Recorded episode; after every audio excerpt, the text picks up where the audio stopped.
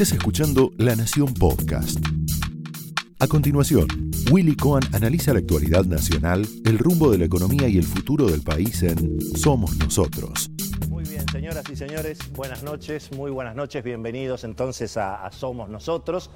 Está, es cada vez más claro que hay una batalla eh, muy, muy fuerte dentro del oficialismo eh, para ver, bueno, cómo se llega a las elecciones en materia de política sanitaria, en materia de política económica. Está tambaleando la figura del ministro de Economía, Martín Guzmán, que por el momento viene siendo derrotado en esta batalla que se alumbró en las últimas horas alrededor de la cuestión de los aumentos de, de tarifas. Finalmente, por ahora va ganando Federico Basualdo, el subsecretario de Política Energética que no pudo remover ni el ministro de Economía ni el presidente de la Nación. Hoy, de hecho, este funcionario participó de algunos actos eh, en calidad, digamos, de, funcionario. Eh, todo el aparato mediático que responde a Cristina se ocupó desde muy temprano de eh, hacer conocer justamente la presencia nada menos de este subsecretario Federico Basualdo,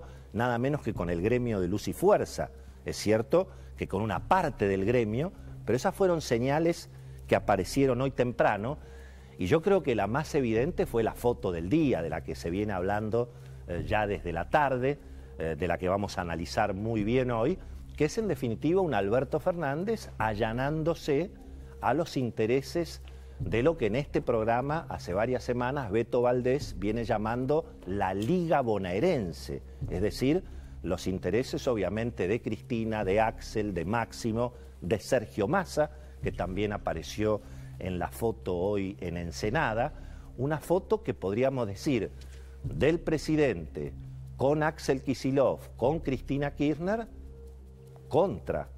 evidentemente, la, figura de Martín Guzmán, que de todas maneras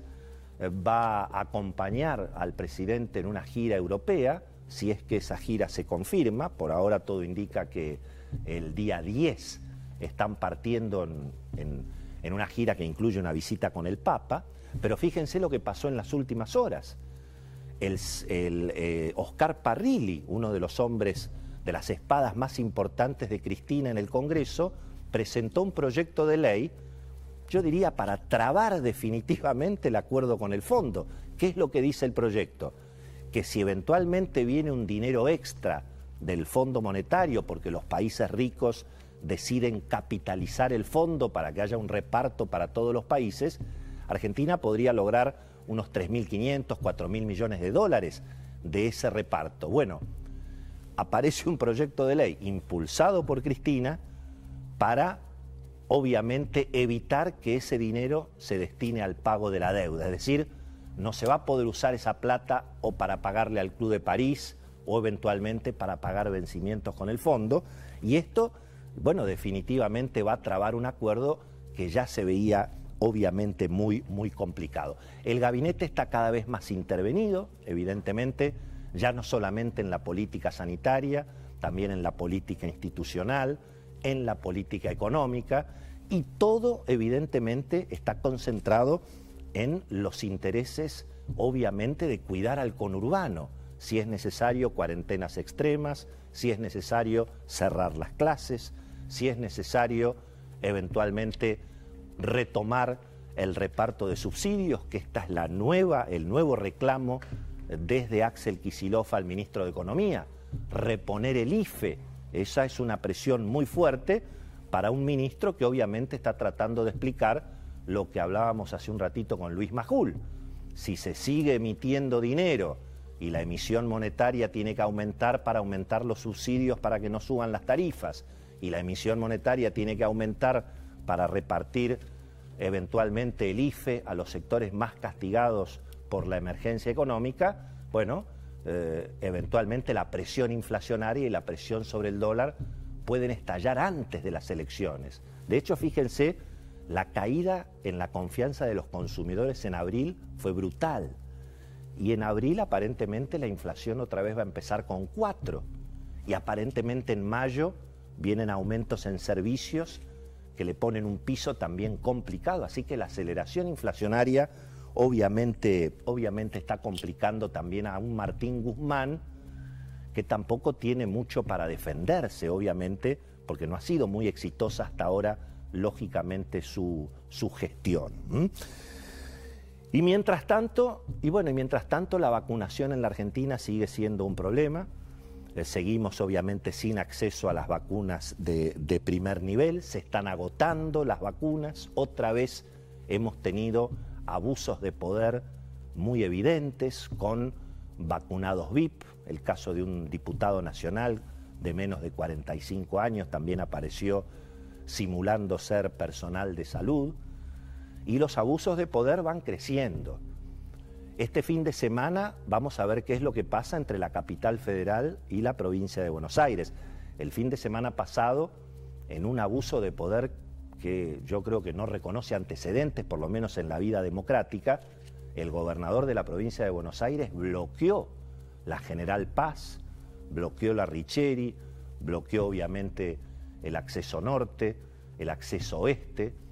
em, con las tropas de la provincia de Buenos Aires que le terminaban pidiendo disculpas obviamente a los automovilistas por semejante, semejante disparate que además puso en riesgo la vida de mucha gente, gracias a Dios no hubo que lamentar ninguna tragedia, pero amenazan con volver a hacerlo este fin de semana. Va a ser muy importante observarlo, porque en alguna medida en estas últimas horas hemos tenido de algún, en algún punto, bueno, eh, cierto alivio en materia institucional. La Corte Suprema, en un fallo que yo creo que ha sido ejemplar, bueno, ha puesto las cosas en su lugar,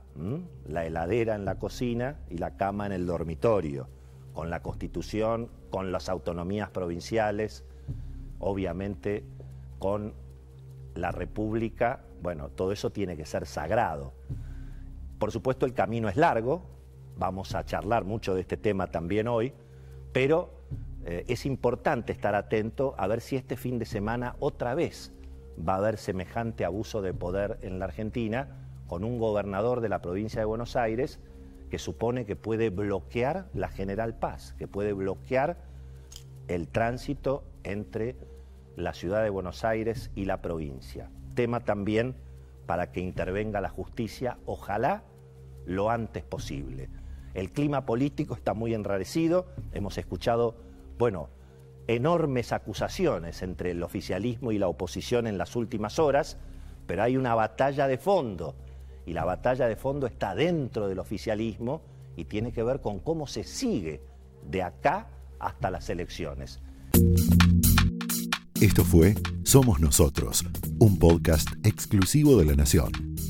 Escucha todos los programas de La Nación Podcast en www.lanacion.com.ar. Suscríbete para no perderte ningún episodio. Estamos en Spotify, Apple Podcast, Google Podcast y en tu reproductor de podcast favorito. Seguí escuchando La Nación Podcast.